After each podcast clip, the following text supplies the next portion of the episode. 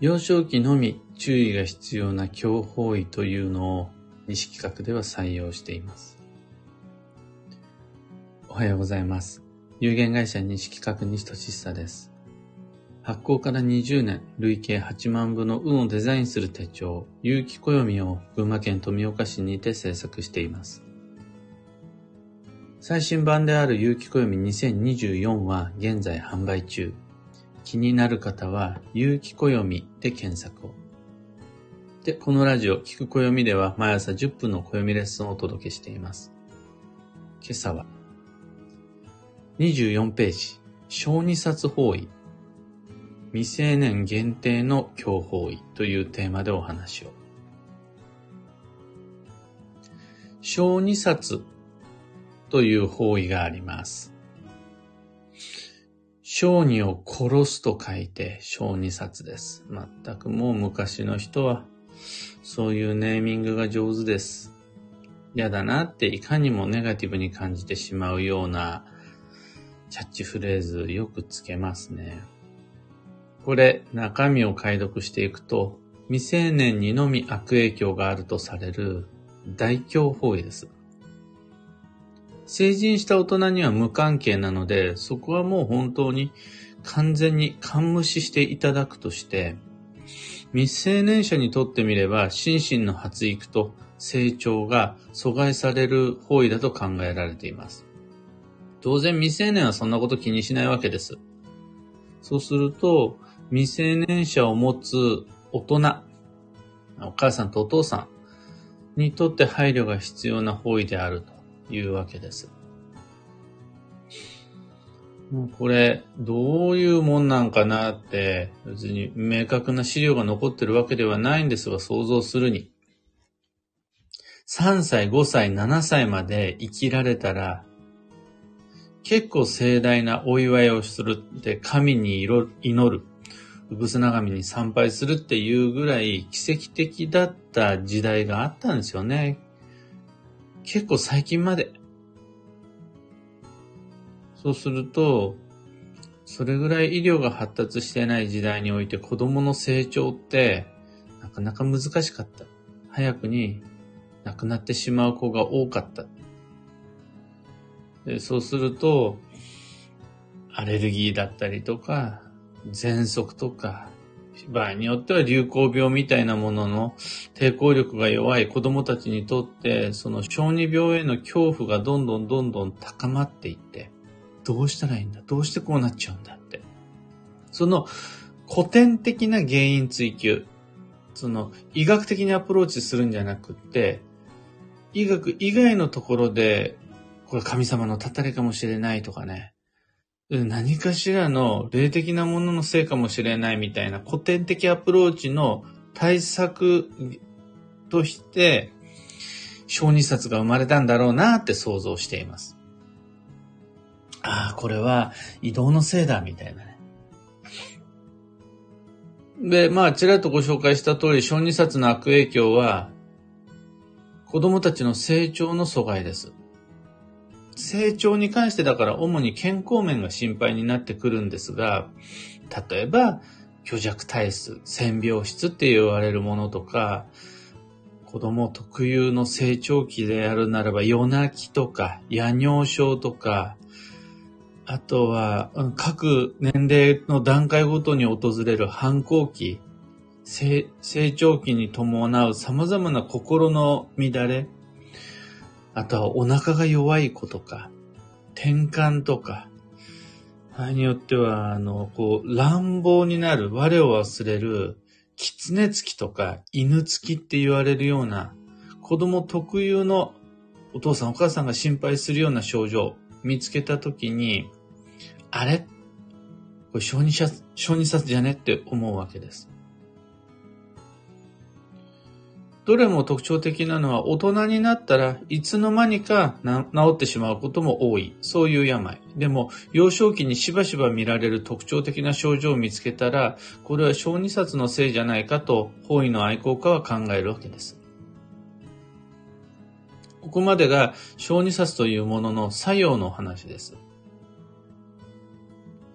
次に、小児冊の鑑定方法をざっくりご紹介すると、その年の十二支によって、2月から1月まで各月の小児冊方位が決定されます。ねえ、牛虎歌つみ、その年の十二支が分かった時点で、ばばっと12ヶ月分の小児冊が確定します。寝年だったら、じゃあ2月はどこねみたいな感じです。これ別の言い方をすると、毎月変わるのが小児冊です。1年間不動ではなくて、月に一つだけ、しかもそれが毎月毎月変わっていくものが小児冊です。この小児冊がどこかっていう鑑定方法に関しては、今年寝年だからどこから始まってとかじゃなくって、例えば有機暦だったら24ページの小児冊方位一覧表。2月中央、3月北西。これ見てもらっちゃうのが最も手っ取り早いし、また、166ページかな。裏表紙の裏には、旧性別基地方位一覧表があって、そこの一番右端に毎月の小児冊も出てるので、表で確認しちゃうのが一番楽じゃないかなと思います。ただ、一応、朝ラジオは毎朝10分の暦レッスンなので、これがどのようなルールで決まっているのかっていうのを説明するとしたら今言ったような理屈になります。で、ここからが今日のポイントです。小児冊の重要点の未成年の定義と年齢によって変わる小児冊の強さに関してです。小児冊が未成年に固有の強法医であるとするならば、じゃあ未成年とは何歳のことか。また、小児冊の特徴的、特徴的というか小児冊っていうぐらいだから、そのど真ん中をついている小児冊固有のルールなんですが、年齢によって悪影響が違うよ。年齢が小さくなれば小さくなるほど、小児冊は強くなっていく。で、大人に近づくほどに小児冊は弱くなっていく。っていうお話です。そこら辺も有機暦24ページには詳しくご紹介してあるんですが、まず、未成年の定義が満18歳の誕生日を迎える直前までです。満18歳の誕生日を迎えた瞬間に成人します。未成年ではなくなります。とはいえ、16、17、18あたりってもう一発じゃないですか。体の仕組みも一発だし、口も大したことつつぶやくようになるし、本人は少なくとも大人のつもりなんですよね。でそこら辺はね、一応未成年だから小児冊の悪影響はあると理論上は考えられるものの、弊社西企画においてはほとんど何も言われなかったです。というか、中学生に僕がなったあたりから両親の口から小児冊という言葉を聞くことがほとんどなくなりました。小学生のうちは、小学校6年生、12歳ぐらいまでは、ポツポツと、まあ小児冊だけどね、みたいなことは、ポツポツ聞きました。でも、小学校低学年の時はめっちゃ言われました。で、おぎゃーと生まれた頃、小児冊なんか言われたかどうかはさすがに覚えていません。こんな感じで、同じ小児冊方位でも、その子何歳ですか？によって重要度が変わってくるんですよね。えー、満12歳の誕生日迎えた以降は、もう無視してもいいんじゃないかな、小児冊。これは西企画の考え方です。で、10歳未満だったら小教、7歳未満だったら中教、4歳未満だったら、つまり、まあ4歳の誕生日を迎える前の3歳までの乳幼児は小児冊が代表。つまり、乳幼児をお抱えのお子様、ん？乳幼児のを抱えているお母さんお父さんにとって小児札はしっかり意識していきたい大教法院になるっていうわけですよ。えー、基本的に、西企画において親の基地方位は子供の基地方位だって言ってるんですよ。だから親の基地方位には子供も一緒に連れて行った方がいいです。それが西企画式です。で、いう感じなんですが、ただ、乳幼児を持つお父さんお母さん。まあ、18歳の誕生日を迎えるまでじゃなくていいです。の3歳までの小さなお子様いらっしゃる場合には、その月の小児冊だけ注意することができると安心です。今朝のお話はそんなところです。三つ告知にお付き合いください。今日三つあるんです。まず、開運ドリルワークショップ2024。理想の基地保有旅行計画、もう立てていただくことができます。何年何月何日に、違うな、さらにだ。何年何月何日何時に、どこに滞在しているのが来年度は一番基地保有旅行理想ですよっていうふうの、もう明確な答えをご提案しています。なので、もうすでにご参加済みの方、ぜひ限定 Facebook グループの方に来てください。まだ来年度の基地保有旅行計画が立っていないよという方、ご参加お待ちしています。次に、年内の東京鑑定会に関して、2023年11月22日と12月27日、東京都青山最寄り駅は外苑前、そちら近くのシェアサロンにてお待ちしています。開運ドリルも東京鑑定会も詳細とお申し込みはこの配信の放送内容欄にリンク貼り付けておきます。で、三つ目のお知らせ。インスタライブに関してです。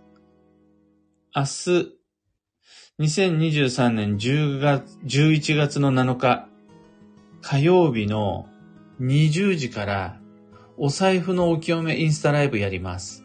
インスタグラムの西俊久アカウントにて、お財布のお清め3ステップをライブ配信します。15分ぐらいのだいたい、まあ短い簡潔な作業ですが、もしよろしければライブでちゃちゃっと一緒にお清めしちゃいましょう。お財布とお香お線香と灰皿ライター。この3点セットだけ準備して20時の配信お待ちください。以上、3つお知らせでした。さて、今日という一日は2023年11月6日月曜日。土曜残り2日間です。そして、土曜の最後っぺ警報発令されました。ここからはこれまで以上に慎重に参りましょう。仕事も交際も慎重に。ここで言う慎重とは、ビクビクして過ごすことではなく、言葉と行動の速度を落とすことです。遅刻しそうになった時に遅刻することです。心が焦ってしまった時、アクセルを踏むんじゃなくて、ブレーキを踏むことです。それが慎重ってことになります。今日の幸運のレシピは、うな重。これ、焼き物搭載ご飯が吉っていうことです。お重じゃなくても、丼でもいいです。例えば、うな重じゃなくても、焼き鳥丼とか、なんなら牛丼も吉です。焼いてあるものが乗ってる丼探してみてください。最後に、今日のキーワードは計画、事前に準備を整える。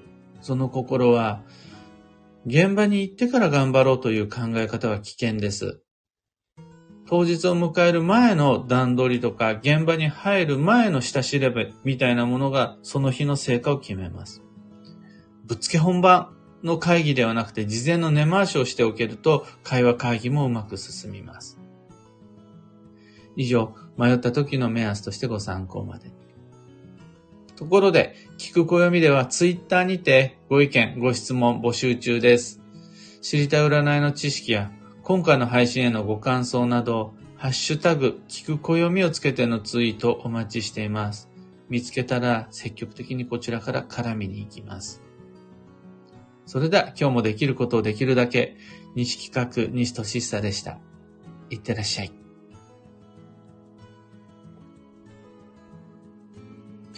小川智美さん、おはようございます。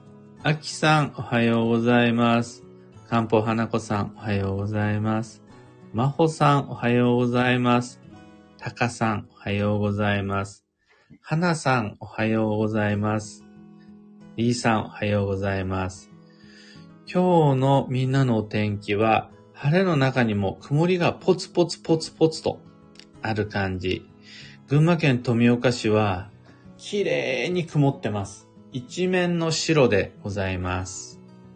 そして本日の寝坊、大変ご心配、ご迷惑をおかけしました。起きた瞬間に7時2分。そこから準備に1時間。かかってようやく8時過ぎに配信することができました。えー、なかなか、なかなかのハードスケジュールの中でバタバタと動いておりますが、これね、今日、明日、今日を乗り越えれば少しゆっくりになるっていう感じです。あの、いろいろスケジュールは大変なものの、なるべくちょこまかとサボれるように過ごしていますので、皆々様も、あんまり頑張りすぎない休息の10月を忘れずに土曜残り2日間過ごしていきましょう。結果としてそれが土曜の最後っぺに対する対策にもなるんで、サボって立ち止まって速度を落とせば落とすほどに不安定のリスクが下がるんで、今日も仕事の人、今日も忙しいって人多いと思うんですが、ちょこちょこサボって吉です。アマガエルさん、ユウさん、クーさん、キュアナさん、キミコさん、テクノさん、カブさん、カヨさん、おはようございます。サイクルさん、おはようございます。寝違いで体中筋肉痛の朝です。とのこと。じゃあそれ、土曜の最後っぺです。昨日も一昨日も、先週も先月も、寝違いで体中筋肉痛になったわけじゃないんだとしたら、それは、確実に土曜の最後っぺです。速度落としていきましょう。あのー、筋肉は伸ばすんでも固めるんでもなく、緩めるんがいいです。緩めるための何かやりましょう。強引に伸ばしたり押したりするんじゃなくて緩めましょう。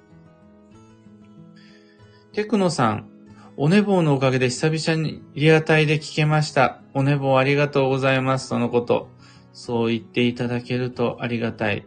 なんならね、今日はもう昨日、眠りについた瞬間から、ああ、もう確実に起きれないわ、とか、ちょっと心に思いながら寝たら、やっぱり起きれなかったです。その代わりしっかり睡眠は取れました。おかげさまですっきりしております。というわけで今日もマイペースに運をデザインして参りましょう。僕も行ってきます。